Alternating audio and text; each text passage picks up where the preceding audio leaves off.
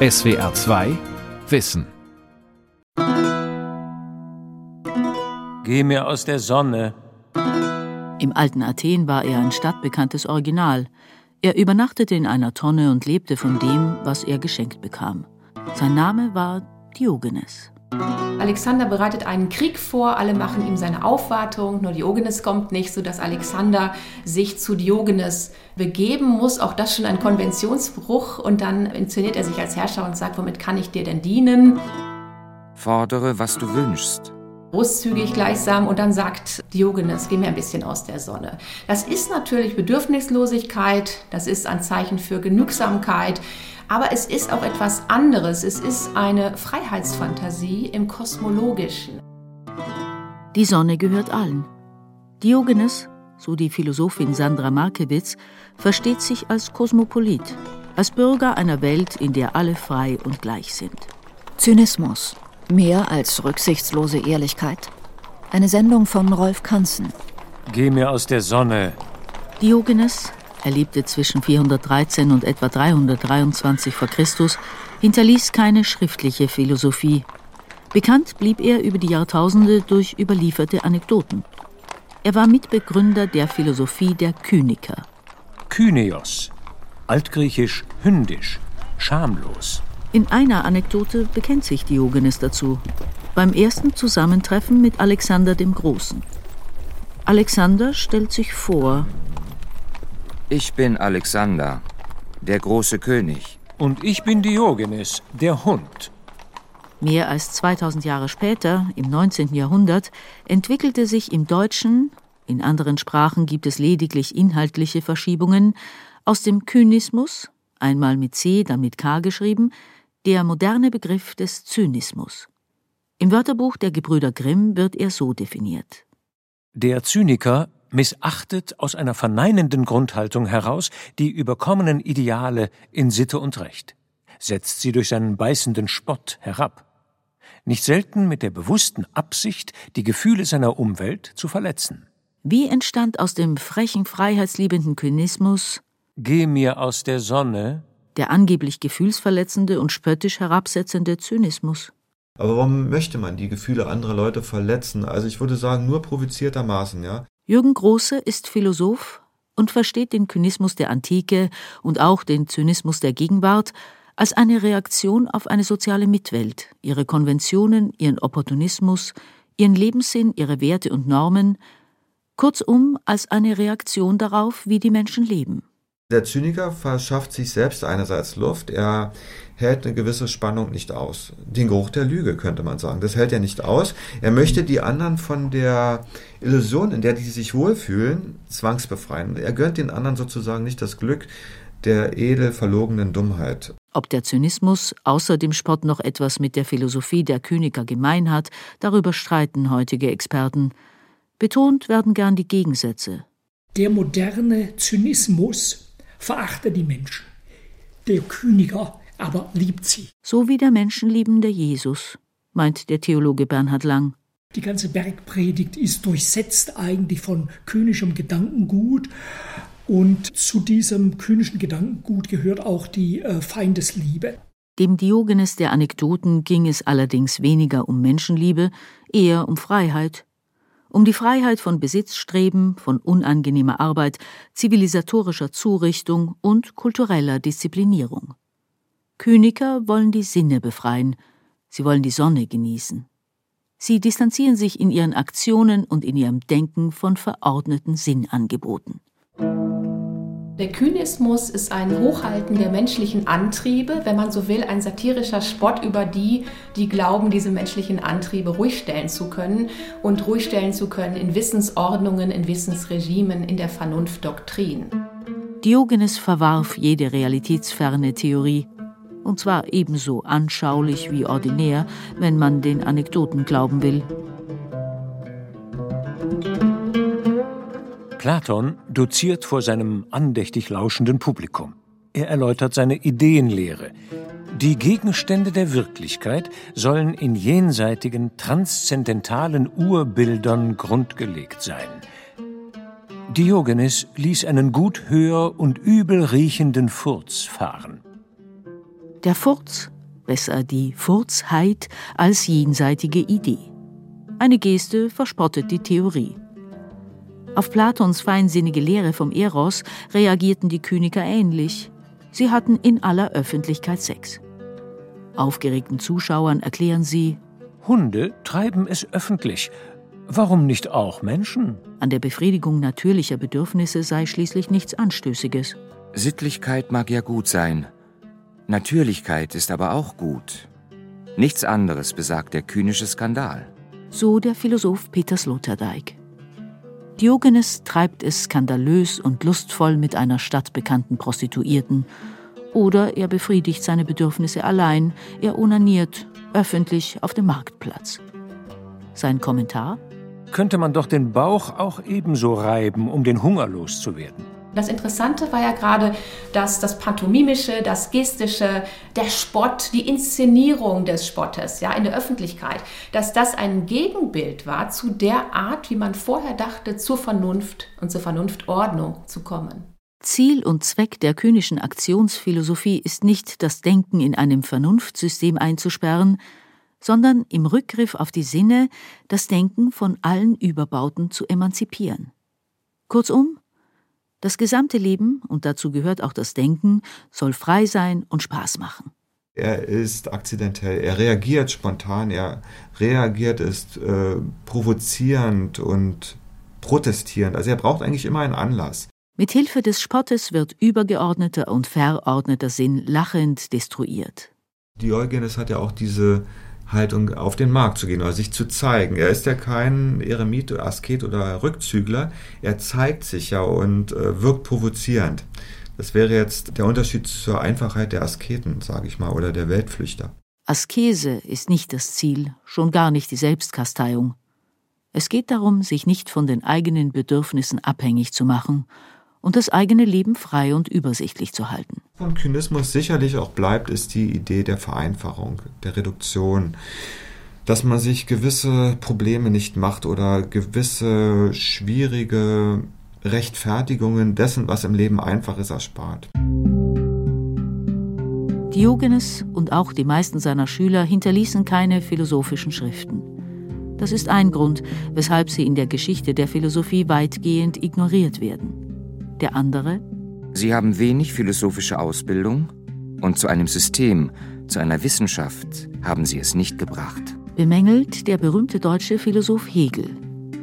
Doch genau das interpretiert Peter Sloterdijk in seinem philosophischen Longseller Kritik der zynischen Vernunft positiv. Der Kyniker besitzt untrüglichen Instinkt für die Tatsachen.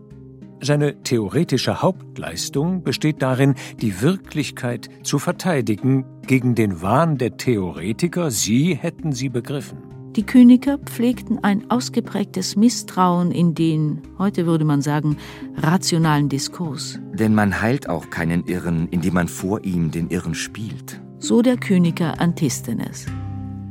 Und was bleibt, wenn verbale Argumente keine Aufklärung bewirken? Die Kritik durch Spott, Ironie, Sarkasmus und durch Aktionen. Laertius, er schrieb im dritten Jahrhundert nach Christus, berichtet, als Platon die Definition aufstellte, der Mensch sei ein federloses, zweifüßiges Tier und damit Beifall fand, rupfte Diogenes einem Hahn die Federn aus und brachte ihn in dessen Schule mit den Worten, das ist Platons Mensch. Infolgedessen ward der Zusatz gemacht mit platten Nägeln. Platon seinerseits leugnet die Ernsthaftigkeit der Kyniker. Der Vorwurf, ihnen ginge es nicht um die Wahrheit, sondern nur um die Selbstinszenierung. Platon soll ja auch gesagt haben, durch die Löcher der Naturniker leuchtet die Eitelkeit. Also es hat natürlich auch eine Haltung des Hochmuts, einen möglichen Hochmut. Guck mal, was ich alles nicht brauche. Die Kyniker und ihre Philosophie hatten bis in die Gegenwart hinein einen schlechten Ruf. Sie lieferten kein philosophisches System, sie verfügten über keine differenzierte Begrifflichkeit, gründeten keine Schule wie die Stoiker, die Epikureer, die Platoniker, die Aristoteliker. Dennoch waren sie populär zwischen dem dritten Jahrhundert vor und dem vierten Jahrhundert nach Christus. Aus dem Rom des zweiten Jahrhunderts berichtet Dion Chrysostomos an Kreuzungen, engen Winkeln und Tempeltüren sammelten die Kyniker Straßenjungen, Seeleute und dergleichen Volk um sich und machten ihnen etwas vor. Sie rissen eine Posse und einen Witz nach dem anderen. Sie gewöhnten die urteilslose Masse daran, über die Philosophen zu lachen, wie wenn jemand die Kinder daran gewöhnen wollte, ihre Lehrer zu verachten. So behielten sie ihren Ruf als subversive Provokateure. Doch ihre Ideen waren verbreiteter, als ihnen die meisten Philosophie-Geschichtsschreiber zugestehen konnten. Der Grund? Die Kyniker bildeten eine, wenn auch heterogene, philosophische Bewegung. Alles ist eitel und ein Haschen nach dem Wind. Hebräische Bibel, Buch Kohelet. Er steht in der Tradition der griechisch-hellenistischen Philosophie, die eben ein starkes kynisches Element enthält. Vor allem das Leitwort Kohelex, alles ist eitel, alles ist Windhauch, ist ein kynischer Spruch, stammt von einem bekannten Königer namens Momos, der als schnottriger Lehrer oder diskutierender Philosoph gesagt hat, alles ist Wind, das heißt alle äh, Werte der bürgerlichen Gesellschaft lösen sich bei näherer Betrachtung von außen, Betrachtung durch die Außenseiter als nichtig, wertlos, eitel, sinnlos, absurd. Bernhard Lang ist katholischer Theologieprofessor. In seinem Buch der religionshistorischen Studie Jesus der Hund Leben und Lehre eines jüdischen Kynikers zeigt er, dass Jesus nicht nur als Exponent der prophetischen Überlieferung des Judentums zu verstehen ist, sondern ebenso als Philosoph, als kynischer Philosoph. Ich ordne Jesus der antiken Popularphilosophie zu, und zwar in ihrem linken Flügel der kynischen Philosophie. In der hellenistischen Welt gibt es einen großen Bereich der Popularphilosophie, die eine eher konservative Seite hat. Das sind die Stoiker. Und eine eher anarchische Seite, das sind die Königer. Das Kosmopolitische, die Feindesliebe, die Bedürfnislosigkeit, die Kritik an den lebensfremden Theologien und Philosophien, das alles sind kynische Inhalte, die in den Erzählungen über Leben und Lehren Jesu deutlich werden. Auch die Besitzlosigkeit. Geh, verkaufe, was du hast, gib das Geld den Armen, und du wirst einen bleibenden Schatz im Himmel haben. Dann komm und folge mir nach. Im Hellenismus hat sich das Judentum mit der königlichen Philosophie auseinandergesetzt. Es gab eine Reihe jüdischer Königer. Und auch außerhalb des jüdischen Kontextes waren die Königer bekannt. Mit der Institutionalisierung der Lehre Jesu durch die Kirchen, so Bernhard Lang, verschwanden die freiheitlich-künischen Elemente der Lehre Jesu. Für den Jesusglauben hat sich das so ausgewirkt, dass diese Organisation, die man heute als Kirche bezeichnet, Jesus äh, für sich selber gepachtet hat Sie hat einen Monopolanspruch und hat Jesus den Königer, Jesus den Philosophen für sich selbst verwendet, so verwendet, dass er aus der Geschichte der Philosophie, aus äh, der Geschichte der Ethik, aus der Geschichte der Welt verschwunden ist und nur als Gestalt der Religionsgeschichte überlebt. Die kynischen Wanderprediger, Jesus war nicht der einzige, waren oft Aussteiger. Sie entstammten gebildeten Schichten, verstanden sich als Kosmopoliten, wollten sich weder dem Staat noch anderen Organisationen einordnen und demonstrierten ihre Philosophie mit dem eigenen Leben. Respektlosigkeit, Spott und Frechheit blieben ihr Markenzeichen. Frechheit ist ja zunächst mal nichts Schlechtes. Sie kann erkenntnisträchtig sein. Sie kann aber auch einfach nur für sich existieren, ein, ein Freudeausdruck sein am Dasein, am Leben, an der Lebendigkeit. Äh, da kommt es auf die Kontextualisierung an. Frechheit an sich äh, finden wir ja nun bei den Kynikern, indem die alten Übereinkünfte der Kultur äh, eben gebrochen werden. Ne? Und es spricht eben dann auch in der Frechheit die Physis, wenn man so will. So die Philosophin Sandra Markewitz. Um Diogenes ranken sich immer neue Geschichten, hier eine von Lukian. Diogenes, bereits tot und in der Unterwelt, erhält die Chance, einem Schüler eine Botschaft zu übermitteln. Sag ihm, wenn er die Torheiten, die auf der Erde vorgehen, genug belacht habe, hierher zu kommen, wo er viel mehr zu lachen finden werde. Sonderlich, wenn er sehen werde, was für eine armselige Figur die Reichen, die Statthalter und Könige hier machen. Die zahlreichen Anekdoten über die Kyniker zeigen, der Spott, das Lachen, das Rekurrieren auf die eigene Sinnlichkeit und Erfahrung drücken die Selbstbehauptung des Individuums aus. Und diese ist herrschaftskritisch. Wollte man eine zeitgenössische Formulierung des kynischen Programms suchen, so könnte man sie bei den Anarchisten finden, die weder einen Gott noch einen Herrn anerkennen. So der französische Philosoph Michel Onfray. Und tatsächlich zählen manche Anarchisten die Kyniker zu ihren geistigen Vorfahren. Kyniker sind subversiv und bleiben menschlich. Der Philosoph Friedrich Nietzsche spricht geradezu zärtlich von ihnen. Es gibt freie, freche Geister, welche verbergen und verleugnen möchten, dass sie zerbrochene, stolze, unheilbare Herzen sind. Und bisweilen ist die Narrheit selbst die Maske für ein unseliges, allzu gewisses Wissen. Stolze, unheilbare Herzen, denen die Sinnangebote suspekt geworden sind.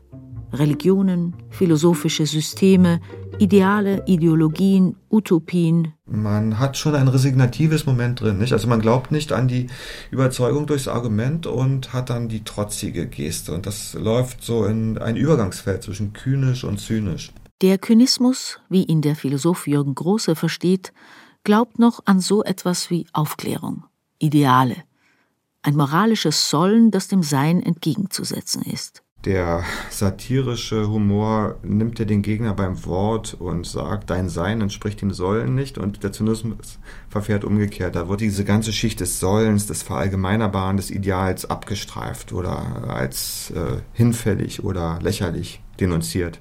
Die Satire, der Spott, das sich lustig machen des Königers dient der Kritik, ist subversiv, steht aber im Dienst der eigenen Sinnlichkeit und der individuellen Selbstbehauptung.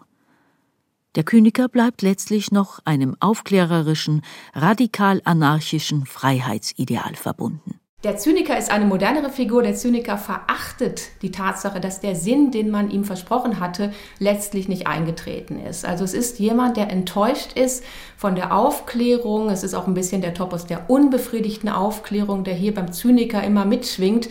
Und es ist eigentlich jemand, der die Hoffnung verloren hat, weil er Unterschiede nicht mehr wahrnehmen kann. Dem Zyniker ist alles eins. Er ist nicht in der Lage, nuanciert auf die Dinge zu blicken. Es ist so ein graues äh, Tuch, wenn man so will, was sich über alle Dinge gelegt hat. Der Kyniker spottet und lacht, um Distanz herzustellen zwischen sich und den Zwängen seiner sozialen Mitwelt. Er will sich Raum schaffen für ein unabhängiges Leben. Dabei behält er seine Mitmenschen durchaus im Blick. Kyniker sind individualistisch, aber nicht asozial. Der Zyniker schon eher. Er ist nichts und niemandem mehr verbunden und ist genau darüber enttäuscht. Der Zyniker verhöhnt manchmal sich selbst, aber meistens seine soziale Mitwelt. Der kynische Horizont ist offen. Es kann sich etwas Neues ereignen. Der Horizont des Zynikers dagegen ist geschlossen dadurch, dass sich das, was als zu wenig erkannt war, immer wiederholte. Wo der Zyniker melancholisch verächtlich lächelt, von der Höhe der Macht und ihrer Illusionslosigkeit herab, ist es für den Kyniker bezeichnend, so laut und ungeniert zu lachen, dass die feinen Leute den Kopf schütteln so der Philosoph Peter Sloterdijk in seiner Kritik der zynischen Vernunft. Die Kyniker sind keine feinen Leute.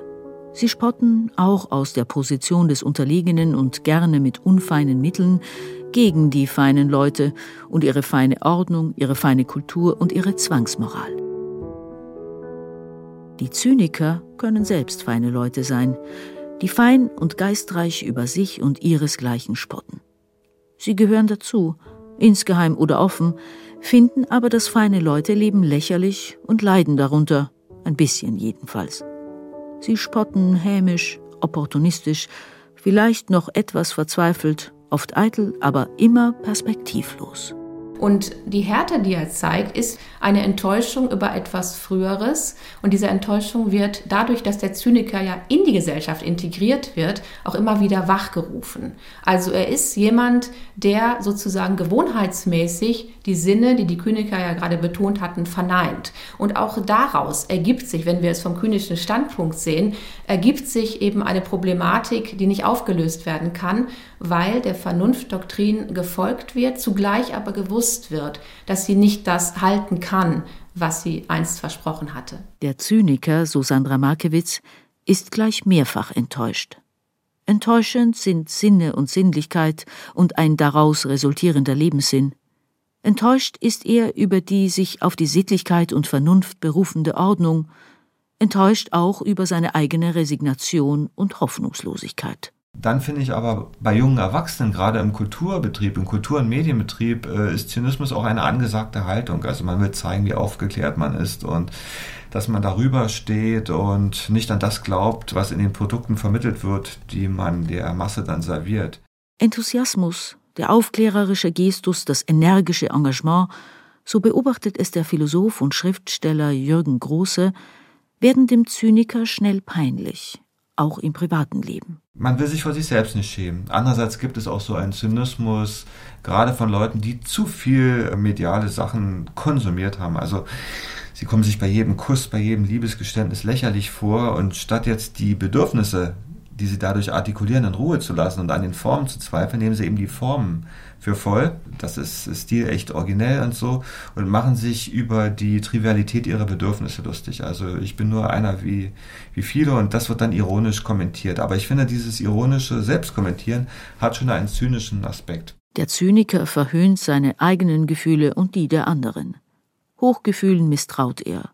Liebe, Mitleid, Freude nivelliert er durch Hohn und Spott. Es ist so ein graues äh, Tuch, wenn man so will, was sich über alle Dinge gelegt hat. Der Zyniker leugnet die eigentlichen Unterschiede der Dinge, weil sie ihm eben alle gleich wert und sinnlos sind. So der Philosoph Georg Simmel.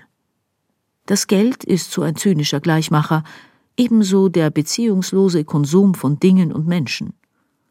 Toleranz kann zynisch sein, alles ist gleich, es gibt kein Gut und Böse, kein richtig und falsch, alles ist letztlich gleichgültig vor dem zynischen Ich. Ich empfinde das so. Mein Bauchgefühl sagt mir, auch diese Egozentrik und die Verabsolutierung des vermeintlich Eigenen rückt in die Nähe des Zynischen, meint Jürgen Große. Zum Beispiel die Berufung auf eigene Gefühle, auf eigene Befindlichkeiten, Empfindlichkeiten ist ja etwas, wo man sich rein in seinem Sein zeigt, auf die verallgemeinerbare, die universelle Ebene verzichtet und sich in seiner Nacktheit präsentiert. Und das ist ja schon ein Bestandteil von Zynismus. Zynisch wäre dann auch der Verzicht, sozial in Beziehung auf andere und anderes zu denken.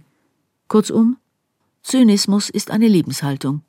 Er äußert sich unterschiedlich, abhängig von persönlichen, sozialen, politischen Kontexten.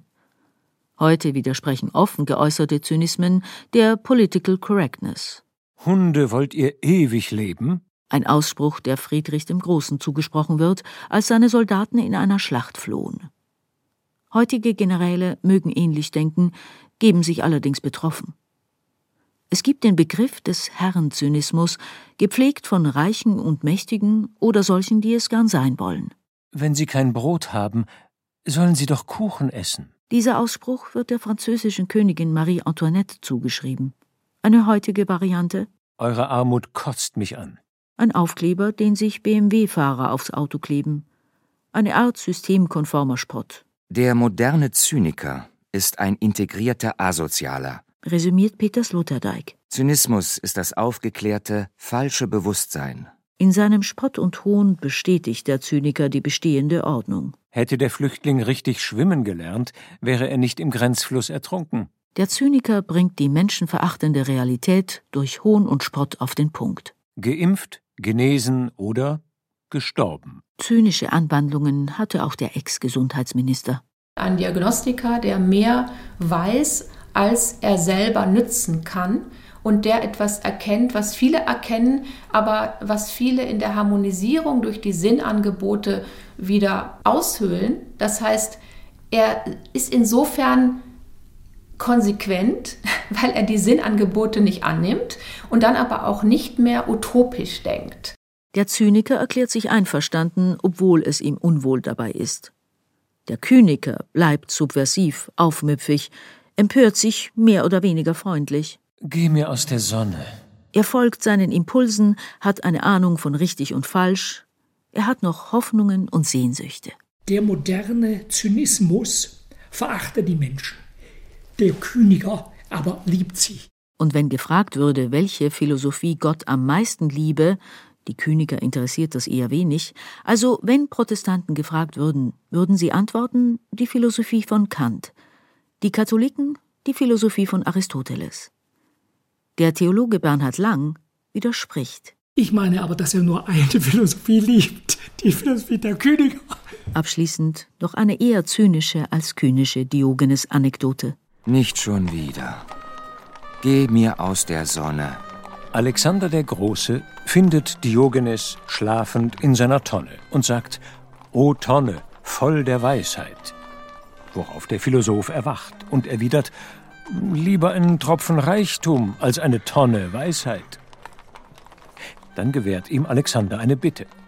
Diogenes wünscht sich, geh mir aus der Sonne. Im Weggehen äußert Alexander entzückt, wäre ich nicht Alexander, möchte ich Diogenes sein. Woraufhin Diogenes aufsprang, Was? Das war der große Alexander? Ja, wenn ich das gewusst hätte, hätte ich ihn natürlich um ein anständiges Haus gebeten.